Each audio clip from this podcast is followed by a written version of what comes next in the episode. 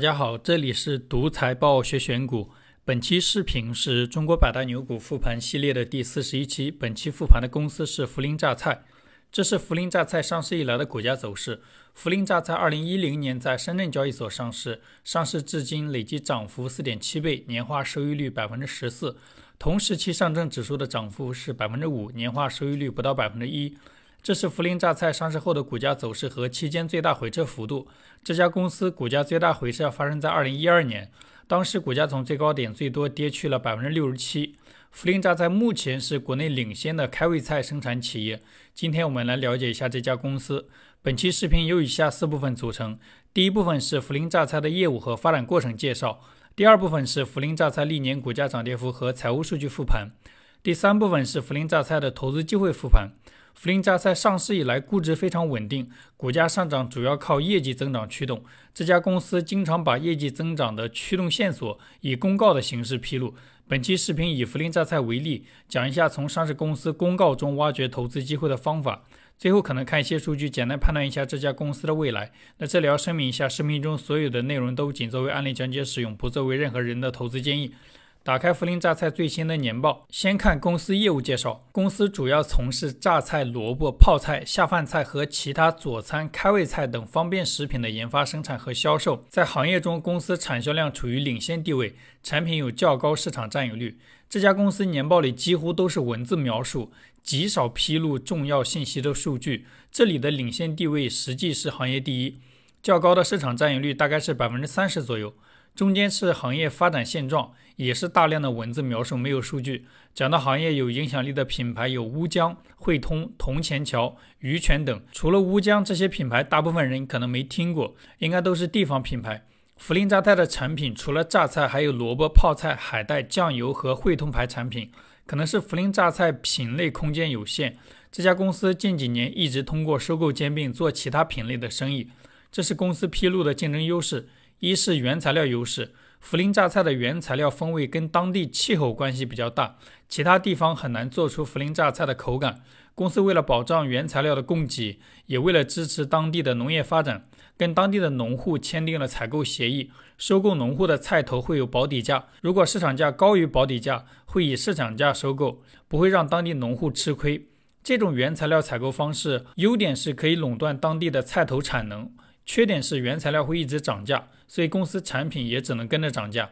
下面是公司的销售网络信息，公司销售网络覆盖全国三十多个省市自治区，近三百个地市级市场，一千多个县级市场。这是涪陵榨菜不同产品的收入数据。公司总收入二十五亿，其中榨菜产品二十二亿，泡菜一点六亿，其他产品收入规模很小。公司整体毛利率超过百分之五十，这个毛利率跟白酒行业的公司没法比，但是在食品饮料企业中属于非常高的水平。像乳制品行业中的伊利，调味品行业中的海天味业，他们的毛利率都不如涪陵榨菜。右边是不同产品的收入增速，收入规模大的产品增速都比较低，萝卜产品收入负增长，泡菜产品增速只有百分之三。这家公司一直想在榨菜之外找到新的增长点。从这里的营收信息看，新的增长点并不存在。这是公司披露的经销商数量信息。注意最右边，公司的结算方式为先款后货，也就是经销商先支付货款才能拿到货。但是如果看这家公司的财务数据，会发现资产负债表中的预收类款项占收入的比例非常低，所以它的生意并不像是一个先款后货的生意。这是公司披露的成本数据，成本中占比最大的是原材料，占比百分之七十二。公司原材料主要是青菜头和榨菜半成品。二零二一年，这两个原材料的价格分别上涨了百分之八十、百分之四十二，这个涨幅非常离谱，比绝大多数大宗商品的价格涨幅还要高，算是公司生意的一个缺点。下面是涪陵榨菜的股东信息。公司第一大股东是当地政府，第二大股东是北向资金，第七大股东是公司管理层，其他股东是一些机构和个人投资者。涪陵榨菜去年刚完成一轮定向增发，这里的不少机构是获得配售的机构。下面简单介绍一下涪陵榨菜的发展过程。涪陵榨菜最早历史可以追溯到清朝光绪年间，因为原材料产自重庆涪陵，产品命名为涪陵榨菜。因为生意门槛低，当地就有很多榨菜企业。涪陵榨菜早年是一家普通的国企，勉强维持经营很难赚钱。涪陵榨菜发展至今，一个比较重要的人物是周斌全。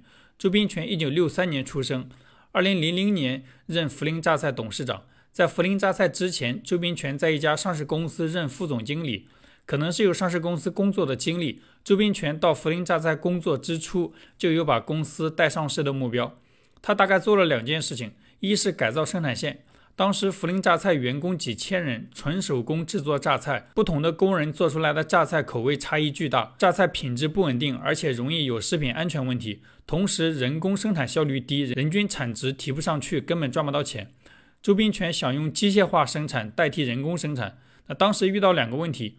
一是国内找不到机械化产线的制造商，因为榨菜生产流程比较特殊，行业里没有先例。二是公司没钱，一条产线成本近千万，公司本身资不抵债，有心无力。但很巧的是，当时国内搞三峡水利发电工程，涪陵榨菜部分厂房处于淹没区，获得了两个亿左右的搬迁补偿款。这笔搬迁款解决了钱的问题，加上当时我们国家刚加入世贸组织，政府鼓励企业走出去。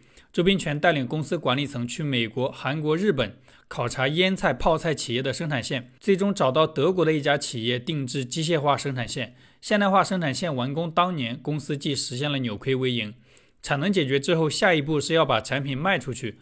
早期周冰全想省钱，找了一些当地的策划团队做宣传，公司上百名销售人员全国各地到处铺货，但效果很差。产品经常放过期了还没卖掉。经过调研，周明全发现绝大多数省份没听过涪陵榨菜，于是他又花重金做宣传。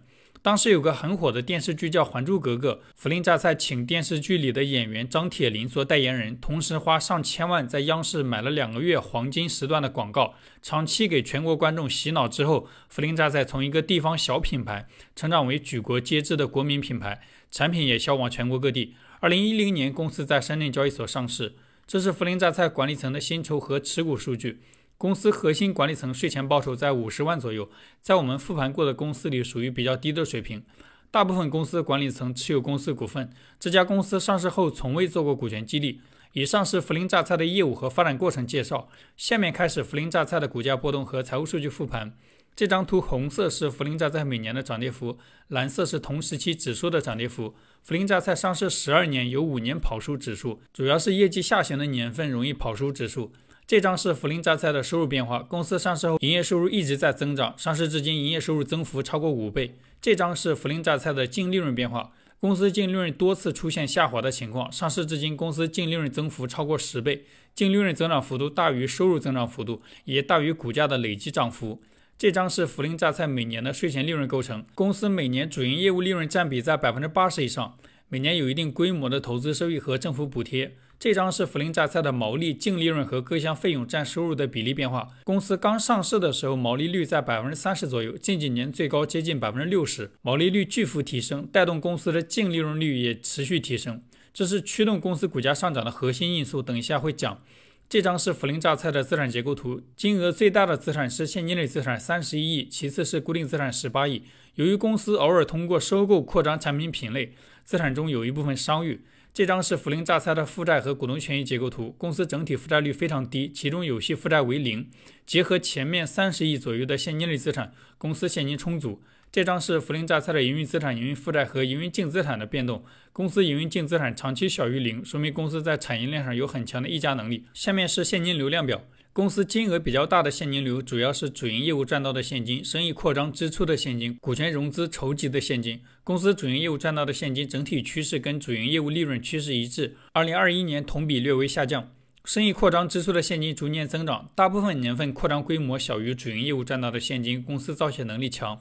浅蓝色是股权融资筹集的现金，能看到股权融资规模远大于主营业务赚到的现金。